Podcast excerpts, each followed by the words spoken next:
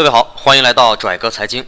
本节目由鼎雅资讯和迪象资产联合推出，欢迎搜索微信公众号 zgzc 幺八八，我是主播老乔。我们这几期要谈的话题是不谈郭广昌，只说胡雪岩，希望能够透过历史去反思现在，最终成就未来。胡雪岩人生的事业分为三个阶段，第一个阶段是做给自己看。是奋发图强的练习基本功的时期。第二个阶段是做给别人看，是找准机会走向成功的时期。第三个阶段是既做给自己又做给别人看的时期。上一期我们讲到了第二个阶段，胡雪岩从屌丝身份开始逆袭，就像很多武侠小说中一样，一定是得到了贵人相助，这个贵人就是左宗棠。但是站在胡雪岩的思维角度来讲，贵人啊，又不止左宗棠一个。在他看来，他所遇到的每一个人都可能成为他的贵人，这就是广结善缘。包括他之前结识过、呃帮助过的巡抚王有龄，这都是他种下的因，所以才帮他结了这个果。胡雪岩的贵人分为三类：第一类是在他之上的人，比如左宗棠；第二类是他。和他平起平坐的人，比如泽云和程祥这两个伙计。第三类是在他之下的人，比如说路上碰到的小姐玉慧。每一个人在他心里都会被尽可能的发挥出最大的价值。至于他是怎么做的，这一期我们就从他结识左宗棠前后的三次冒险说起。第一次冒险是出售生死米。怎么叫生死米呢？因为战争期间大米紧缺，是关系到军民性命的东西。胡雪岩的伙计程祥有个小舅子叫苏黄，他十二岁的时候就加入了太平军，后来成了大将。有一天冒险就进到杭州城里面，找到程祥，要弄一批军粮，出价比原价高三成。胡雪岩一看这是一个机会，于是就决定做粮食生意。但是做粮食生意没有本钱怎么办呢？胡雪岩就找来程翔，他鼓励程翔用两家的房地契向他的前任老板任老板借了八百两银子，同时呢，也把另一个伙计泽云团结起来，替他到任老板那里去打听口风。事情并不顺利，等他们一到了浙东，就发现米价涨了，这很正常啊，官兵和太平军。到处抢购大米，米价必然会上涨。这个时候呢，程祥认为保守一点好，能挣多少就算多少，先保证不亏本，把粮食运出去卖掉。毕竟这是拿房地契借的钱。但是胡雪岩不这样想，他觉得越是涨价，越是说明粮食的稀缺，越比钱更值钱。杭州城内现在不缺钱，缺的是粮食，所以他独辟蹊径。要把买到的一部分米按照原价出售，目的就在于平抑米价，把米价降下来。手段也非常的细心。第一，不惊动同行，一面继续出售大米，一面偷偷的买米，为的是不引起大家的怀疑。第二，再等一个时辰，米价再降两成，那时候动手买米就更加有利。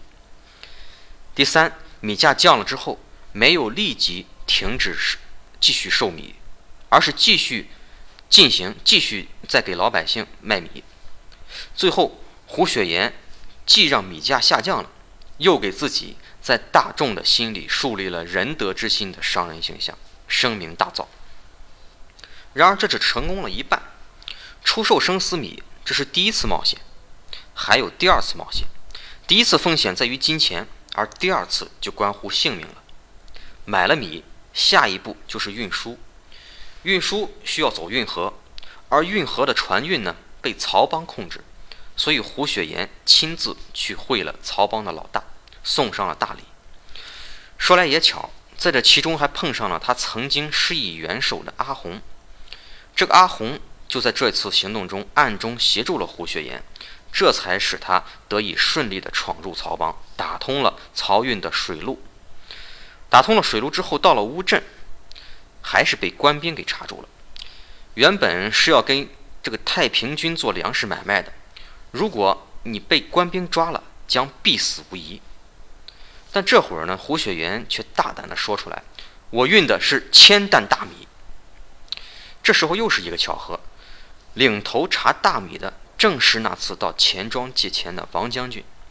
这一次查住了胡雪岩，就立即带他去见了左宗棠。这已经是第二次跟左宗棠打交道了，却是第一次见左宗棠。这次胡雪岩又做了一个大胆的决定，他把粮食送给了左宗棠。所谓一回生，二回熟，两次都帮了左宗棠。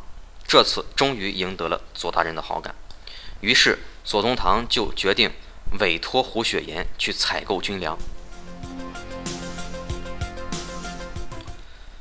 我们来看，从联合程祥用房地契找任老板借钱买米，到原价卖米，到逐独闯曹帮，再到被官兵抓去，这其中每一步都是惊心动魄，但是却每一步都能够化险为夷。凭的是什么呢？除了胡雪岩的头脑，其中必不可少的就是贵人相助。程祥、阿红、曹帮老大、王将军、左宗棠，所见之人都在帮他，都被他转化成了自己的力量。所以左宗，所以这个胡雪岩做生意的境界就在于，不是以钱赚钱，而是以人赚钱。第三次冒险。左宗棠派胡雪岩购买洋枪洋炮，组建长捷军。这一次，胡雪岩赌的是全家的身家性命。组建长捷军，一方面要取得李鸿章的支持，一方面还要有钱。李鸿章和左宗棠又不和，所以胡雪岩去找李李鸿章的时候，受到了百般的刁难。一般人看来，一仆难侍两主，况且这两个大人本来就不和。但胡雪岩有他的想法，他认为不能在一棵树上吊死，所见之人必为我所用。这个时候，曾经在马路上结识的这个玉慧小姐就派上了用场。胡雪岩用了美人计，让玉慧去跟李鸿章周边的人接触，得到了一个重要的消息：得知李鸿章要与洋人商量朝廷购买铁厂机器的付款事宜，胡雪岩就立马。替李鸿章提前预付了定金五万两。李鸿章知道了之后，虽然很生气，但在心里却有点感叹：自己身边怎么就没有胡雪岩这样的人才呢？所以最终同意帮忙组建长捷军。李鸿章这边解决了，那贷款的事儿呢？同样通过与会的美人计，在外商银行拿到了五十万两的贷款。长捷军建起来就意味着胡雪岩成功了吗？没有。最重要的是长捷军能否打胜仗？如果吃了败仗，他的全家的财产就得泡汤。当然，在胡雪岩万般紧张之后，长捷军大捷，他的前途也迎来了一片光明。胡雪岩的事业发展到这里，我们再来观察一下，胡雪岩除了具有冒险精神和善于与贵人结缘的优点之外，还有几点过人之处，我们做个总结。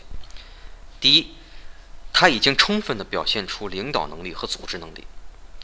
在生意的起初，就像泽云说的那样，开山老祖是程祥，是程祥出了房地契拿给任老板借的钱，没有这些钱，胡雪岩是起不来的。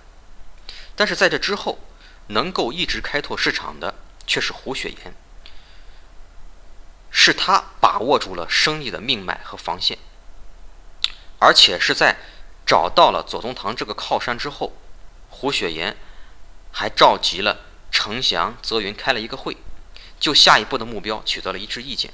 会议中进行了分工，泽云并被任命为钱柜。会后呢，胡雪岩一再又提醒两位注意规矩，走官场先拜宝卷，会同行先说油水。这样，在胡雪岩的身上，通过重要决断的担当。召集会议、合理分工、业务指导这三步，自然而然的就确立了在这个组织当中的主导地位。第二，胡雪岩做生意非常注重仁义，不会见利忘义。通过平抑米价这件事，赢得了百姓的民心；通过送大米这件事儿，赢得了左宗棠的好感。都不外乎一个“义”字。不止这些，在常捷军攻破杭州城之后，丞相的小舅子苏晃，就是当时委托胡雪岩买粮食的太平军的大将，在这次大战当中被杀害。胡雪岩为了一个“义”字，竟然向左宗棠申请为苏晃公开举行葬礼。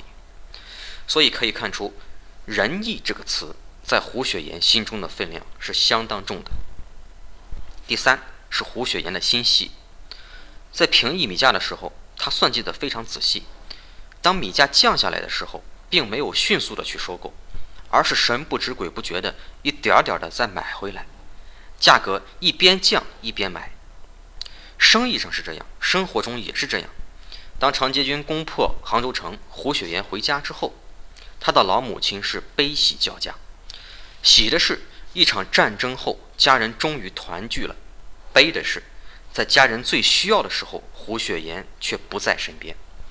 胡雪岩这时候并没有欣喜若狂地告诉家人他回来了，他发财了怎么样，也没有直接问母亲您还好吗，而是蹲在他的母亲跟前，把头凑过去说：“娘，您看孩儿是不是老了？”就这简单的一句话，听得母亲十分开心。为什么？因为在母亲眼里，孩子永远是孩子。你回归到孩子的位置上去装一下可爱，母爱就会以最大的宽容去接纳你。在这一点上，胡雪岩的细心起到了四两拨千斤的效果。当然，说了胡雪岩这么多的过人之处，那他有没有弱点呢？只要是人不是神，就一定会有弱点。他人生的前两个阶段非常顺利。因为在位置低的时候，上面总有人去帮助他；但位置越往上，上面的人就越少，而需要提防的下面的人就越多，一不留神就有从高处摔下来的危险。下一期我们再讲胡雪岩既做给自己又做给别人看的人生第三个阶段。好，感谢收听今天的拽哥财经，更多互动请关注微信公众号 zgzc 幺八八，我们下期再见。